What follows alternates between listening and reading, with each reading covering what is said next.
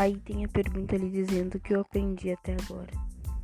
Eu aprendi muitas coisas, mas uma delas é que o amanhã é incerto e a gente não, não pode se frustrar se as coisas derem errado, sabe? Porque a gente pode sonhar, planejar, construir, mas sempre tem alguma coisa para dar errado. E eu acho que essa quarentena tá sendo um aprendizado muito grande, não só para mim, mas eu acho que para todo mundo.